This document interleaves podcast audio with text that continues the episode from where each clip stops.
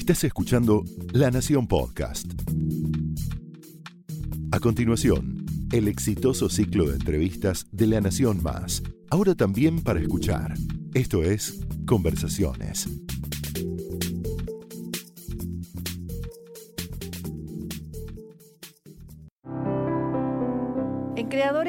Dentro de Conversaciones de la Nación, recibimos a hombres y mujeres que con su creatividad nos inspiran y también con la manera que tienen de inventar su vida.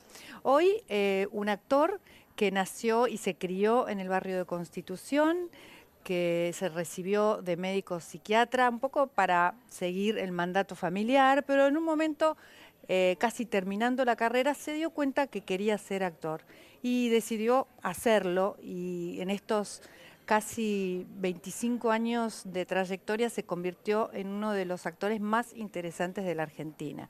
Tiene más de 25 películas en cine, un medio que, que lo recibe de la mejor manera que lo ama, porque la cámara lo, lo, lo, quiere, a veces se dice de esa forma, cuando un actor eh, es muy bueno para el cine. Y después eh, también hizo personajes inolvidables como el Tarta de Poliladron y en este momento interpretaciones de teatro, muchísimas otras, pero en este momento podemos verlo en la calle Corrientes, en Los Vecinos de Arriba. Bienvenido, Diego Peretti. ¿Qué tal, Mariana? Un Gracias, gusto estar acá ¿eh? con vos. Qué bueno Sí, que sí, viniste. Sí, sí, sí, sí. ten- bueno, siempre eh, me, me haces entrevistas en, en- en los programas que vas haciendo eh, y siempre con mucho gusto. Te vi en el Colón el otro día haciendo la cobertura de, de ese espectáculo y... De- y- del espectáculo de María Elena de Walsh, María Elena que estuvo muy bueno. Sí, estuvo muy bien, estuvo muy bien. Y vos hiciste como de presentador Presentador, estrella. Con Florencia Un- Torrente. con Florencia Torrente. Sí, había un equipo ahí de, de bailarines, cantantes, eh, eh, música en escena. Recorriendo toda, toda la vida y, y la obra de María Elena Walsh, Sí, que es no de una manera solemne, sino se llamaba Irreverente María Irreverente Elena, María porque Elena. trataba a Valeria Ambrosio, que era la directora, de romper un poco con cierta... Los homenajes en general terminan siendo muy solemnes, Sí, sí. más de un personaje tan polifacético como fue María Elena. Y entonces decidió mover un poquito Sí, la cuestión y hacerlo descontracturarla. Y sí salió muy bien, salió, tuvo todo. Estuvo todo, tuvo, tuvo todos los momentos. Todos los momentos. tuvo. Diego, ah, hubo un momento, un momento de tu vida en el que, en el que es- este hablábamos un poco en la presentación, que decidiste dedicarte a la actuación Sí. y ahí estabas medio triste, ¿no? Tenías una Sí. gran tristeza. ¿Cómo, cómo Sí. fue ese momento tan fuerte en el que finalmente tú fuiste valiente? Claro, sí, yo ahora mirado bien a- en retrospectiva, casi te diría que era otra vida, eh, porque vivía en los hospitales y, y, y es cierto, sí, yo- me, parece que la tristeza se produjo, fue una gran, no sé si denominarla depresión, porque la depresión es ya algo muy psiquiátrico, eh, muy particular, pero fue, fue un, un bajón muy grande, ¿viste? Porque darte cuenta que a lo que te estás enfocando en la vida no te Y gusta, además con todo el esfuerzo que le pones a, un- todo el esfuerzo que eso a una, implica. una carrera de medicina, ¿no? Claro, es todos los días levantarse, estudiar a la tarde y te- y, te- y- y tenés que estar muy seguro. Eh, y si te entran dudas ahí, yo no soy de cuando entran dudas eh, eh, no, No escuchar. escucharlas. No. Hay que escuchar. Yo no soy. Hay otros que. Y le dan y le dan y, y cualquier duda la pasan por arriba y siguen y por ahí explotan eh, en el Mm, futuro o claro. no. Pero yo apenas cuando hay dudas yo escucho, escucho. Por eso soy una persona eh, eh, de alguna forma Inquieta. inquieta y también insegura. em, No podría decir que sos inseguro.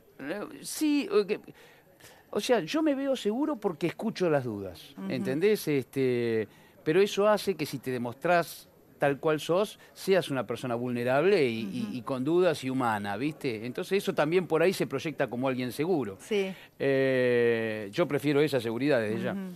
Y, y bueno, eh, eso, eh, esa inseguridad y esa duda, combinado con me peleé, me había peleado con una novia que era como mi primer novia importante.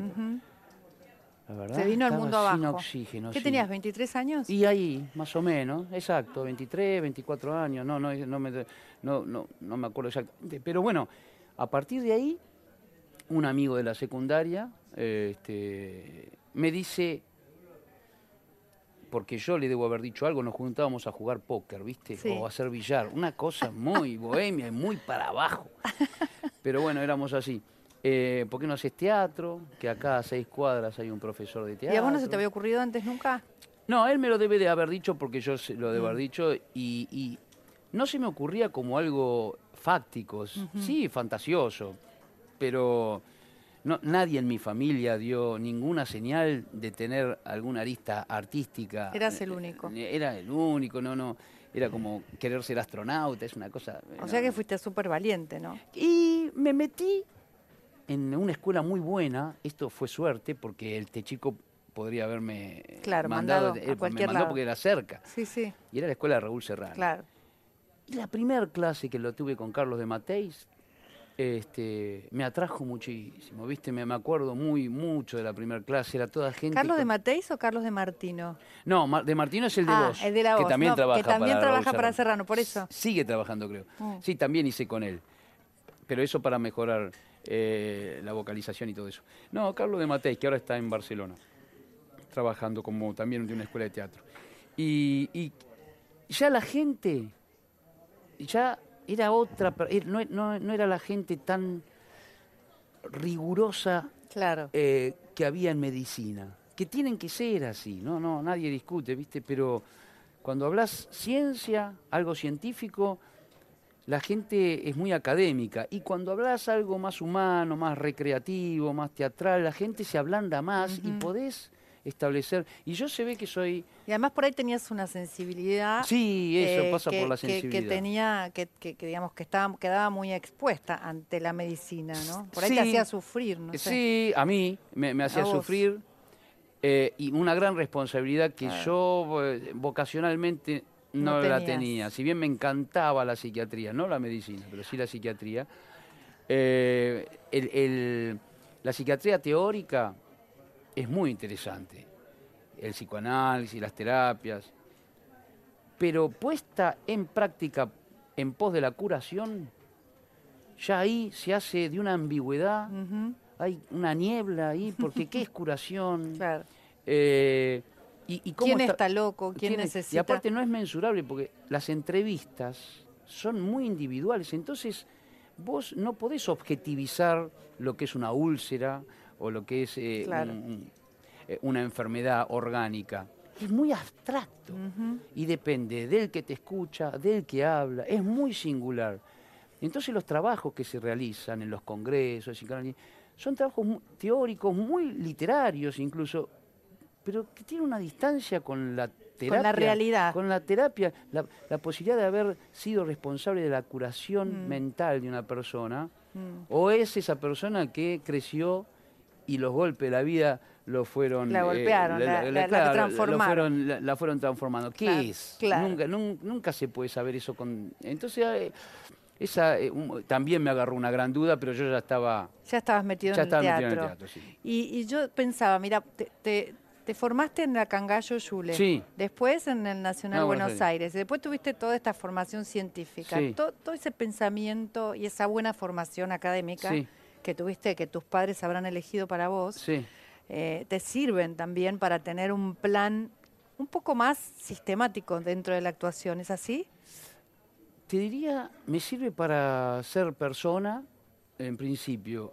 Nunca hubiera, si yo hubiera estado seguro de que quería ser actor, yo no tengo la voluntad de para ser una persona, eh, sentirme completa, hacer la facultad de medicina psiquiatría. De, No, por lo hubiera supuesto, hecho. no, pero Pero ya se hecho, así. ya he hecho, yo siento que tengo... Un plus. un- sí, una educación este, eh, que, me, que me ayuda a plantarme un, un poco mejor en una profesión que es complicada, porque al ser nada más que la visión del otro, la, la- aceptación de una mirada masiva, que crea un personaje que en realidad, ¿quién es? Entonces, pararme y ubicarme me ayuda, sí, el- creo, la, la educación académica que tuve. No, no por, la, por lo específico de la medicina, sino por la visión de, de humana. Mm. Y si hubiera hecho abogacía, también. hubiera hecho lo mismo. Claro. Hubiera pasado lo mismo. Si hubiera hecho arquitectura, hubiera pasado lo mismo. La, la- la universidad te da un roce de competencia, de solidaridad, de escucha al otro, de paciencia para los profesores, de armar tu currículum, tu currícula para poder eh, aprobar las materias. De organización. De organización. De empezar y terminar Exacto, algo. eso, esa- de, de- de vivir un proceso. Porque además vos terminaste tu carrera. Sí, sí, yo terminé en medicina. Terminaste medicina después- sabiendo que no ibas No, a ser médico. Claro, y después di el examen para residencia y me especialicé en psiquiatría cuatro años más. Claro. O sea que tus papás y tu mamá, que eran dos inmigrantes Sí, y que sí. querían mi hijo el doctor, ¿no? el doctor. Eh, Quería se- mi hijo el universitario. El universitario. No el Se- doctor. Se, eh, quedaron contentos. Sí. Eh, en realidad, yo me recibí, no de psiquiatra, porque cuando le dije a mi papá que iba a ser psiquiatra, seguí medicina para ser psiquiatra, porque dice, "No, vos sos boludo. o sea, em, pero me vinieron a ver al hospital. eh, yo me acuerdo de su imagen de estar contentos. eh, y, en algún punto yo terminé la carrera de medicina porque digo, esto me pasó, esta crisis me pasó en cuarto año, me faltaban dos. Yo era muy ordenado para estudiar, lo hice en seis. Digo, bueno, hago dos años más.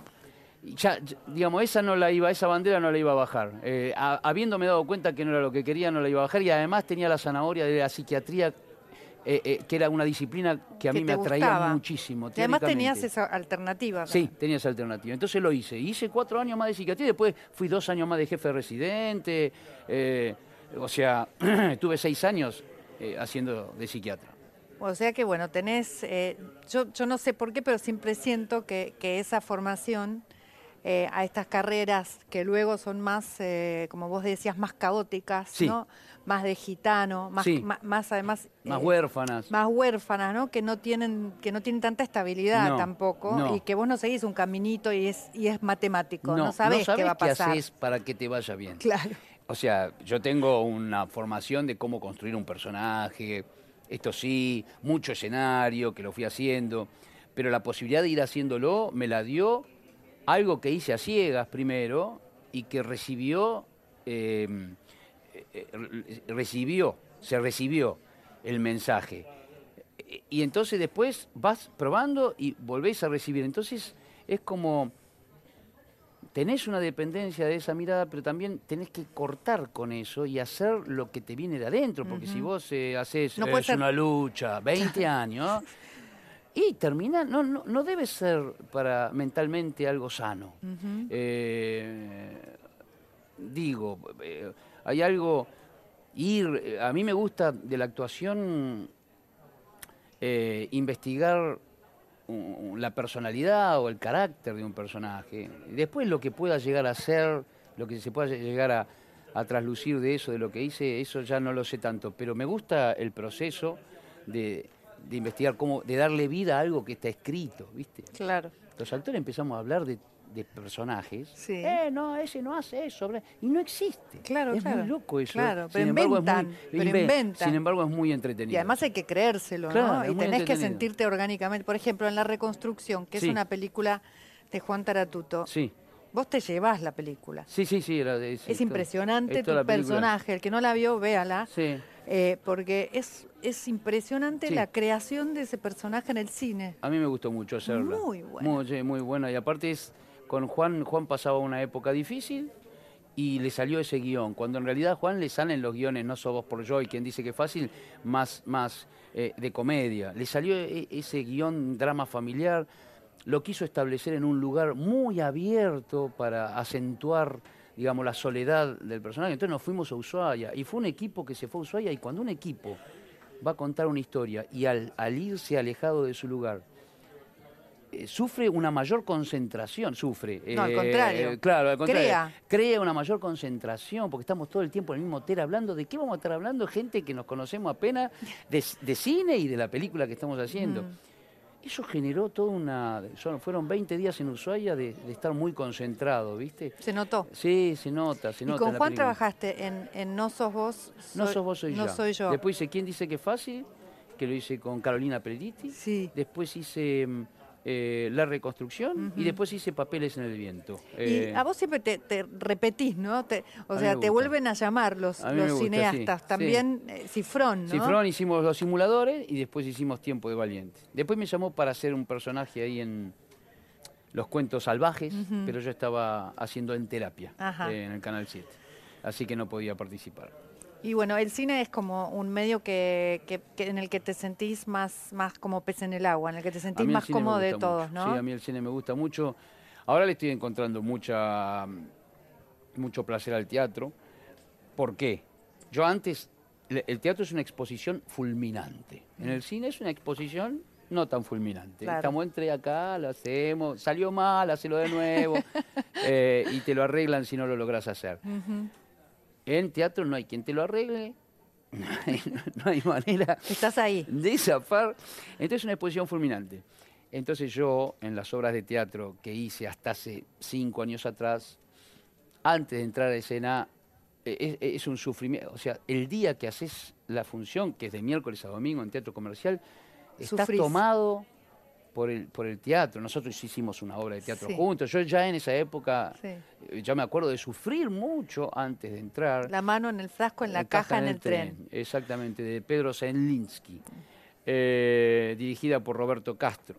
Eh, la hicimos en el Babilonia. En el Babilonia, que ya no está más. Oh, Claro, no está más. Eh, bueno, yo si no me equivoco, en esa época todavía yo sentía náuseas y quizás vomitaba un poco o no podía comer antes de entrar. Uy, sí, Claro, sí, sí, es verdad. No podía comer antes Porque de además entrar. te- la letra, La tenés miedo de olvidarte la letra. La letra. Toda la letra de toda la, ¿Te la acordás obra que de yo tenía unos monólogos? Sí, terrible. Eh, pero eso se fue con la experiencia ablandando, porque eso se traducía en la actuación. Yo la actuación era una actuación me- casi mecánica, digamos, de no, de, no, de- de no- de repetir lo que había hecho en los ensayos.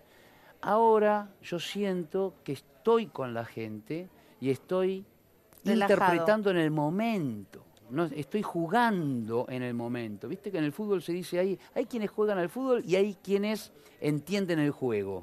Cuando tenés experiencia, vos sabés, podés leer que la pelota tiene que ir por ese lado Mm. y no por ese. Y hay otros que juegan la pelota, ganan la pelota y tratan de eludir y no se entienden nada. En el, en el teatro, cada función, el público vos Es lo- única. Es única. Entonces vos tenés que encontrar cómo es este público y, y- y los chistes entonces, o los chistes o las frases, se dicen opinando de otra manera.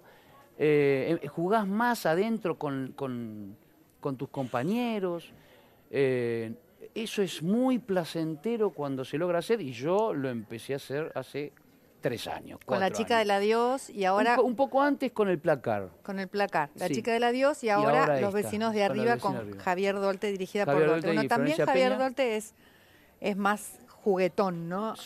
Es muy disciplinado para ¿Sí? hacer la obra. No, la que era juguetón, es más juguetón es Tolcachir, Ah, que dice la chica la dios. Es más juguetón, quizá la obra era más juguetona y esta es un poco más, este, menos juguetona, es más, esta tiene una estructura un poco más rígida que aquella que era una adaptación de una película. Eh, entonces tuvimos que encontrar un poco más con Paola Krum y Gypsy eh, y Lucía. Eh, e- en esta fue muy disciplinado Javier Dolte para la dirección.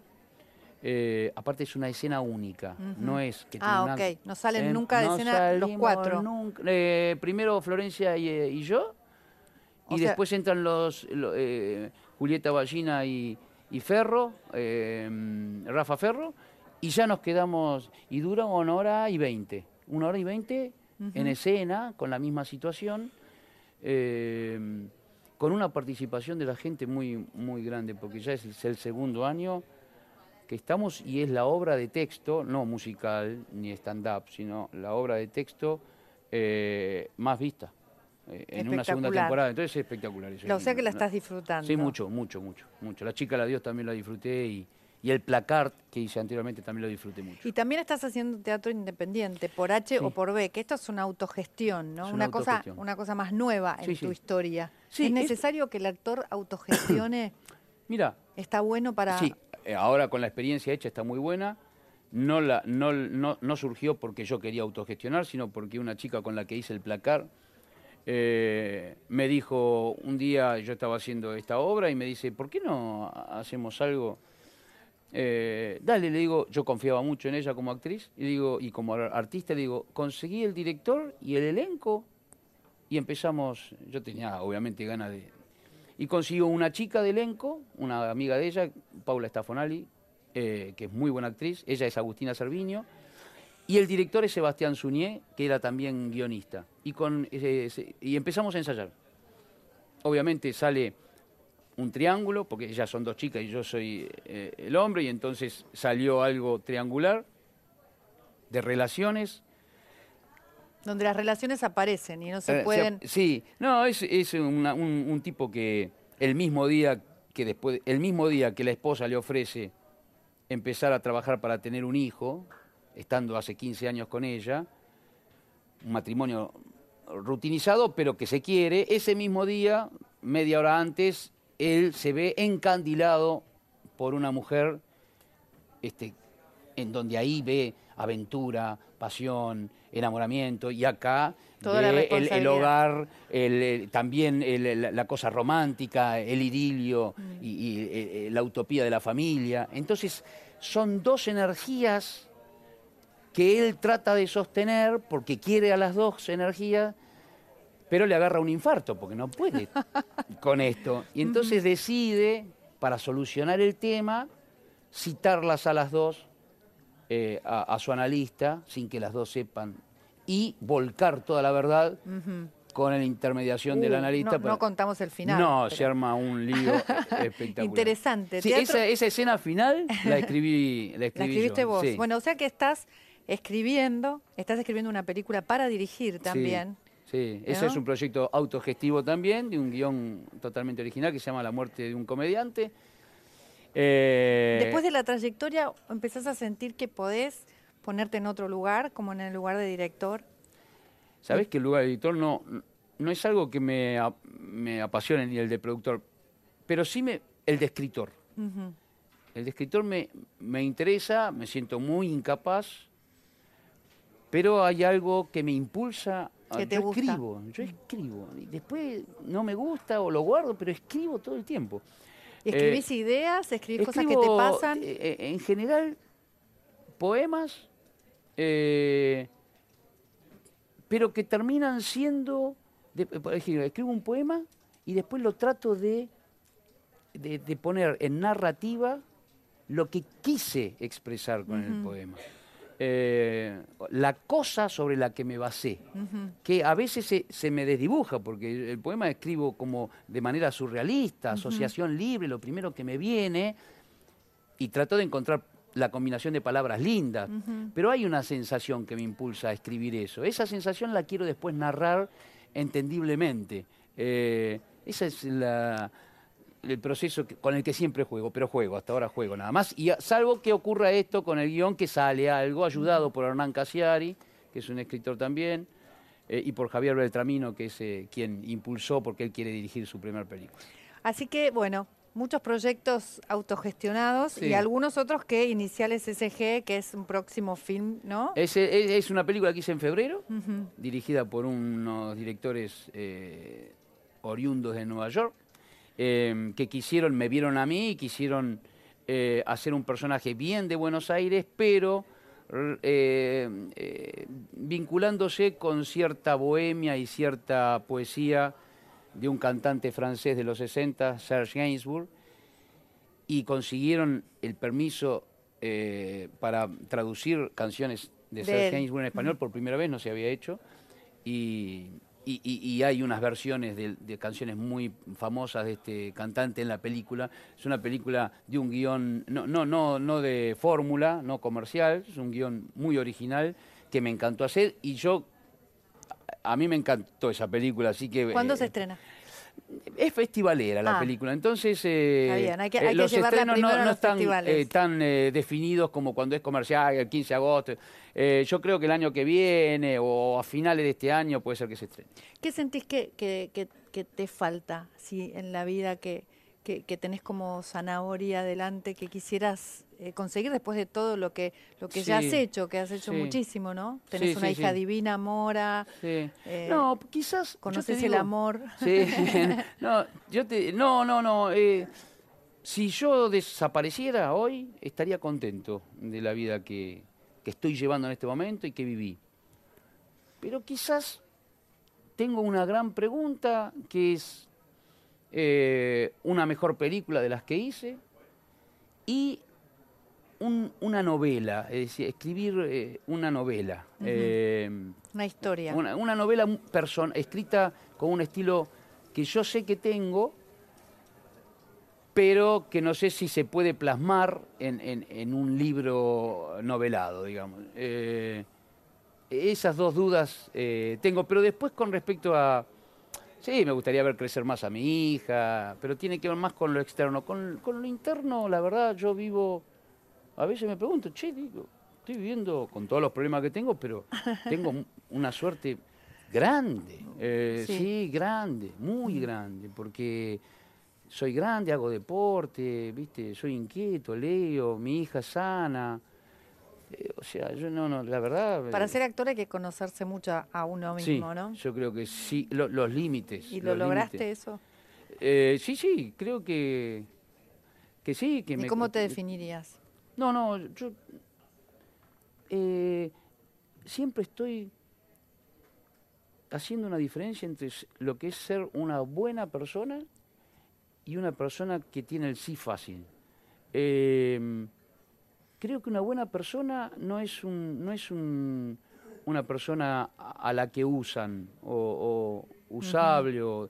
Una buena persona es todo lo contrario, es una persona que se conoce, que eh, puede estar bien consigo mismo y a partir de ahí puede dar y puede si no si vos das por un mandato católico o religioso o das porque moralmente eh, te dicen que es bueno dar pero adentro no estás bien vas a dar con resentimiento con envidia eh, sin ganas y vas a estar con una gran contradicción para yo siento que para poder ser bondadoso, que a mí me gusta ser bondadoso, pero me gusta querer ser bondadoso, no ser bondadoso para después esperar que el otro sea bondadoso conmigo, decir te quiero para que me digan eh, yo también. No, no, digamos, que la cosa me salga de adentro.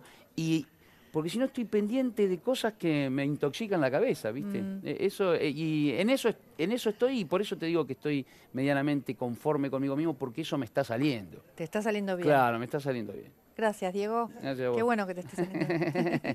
gracias por haber venido. Muchas gracias.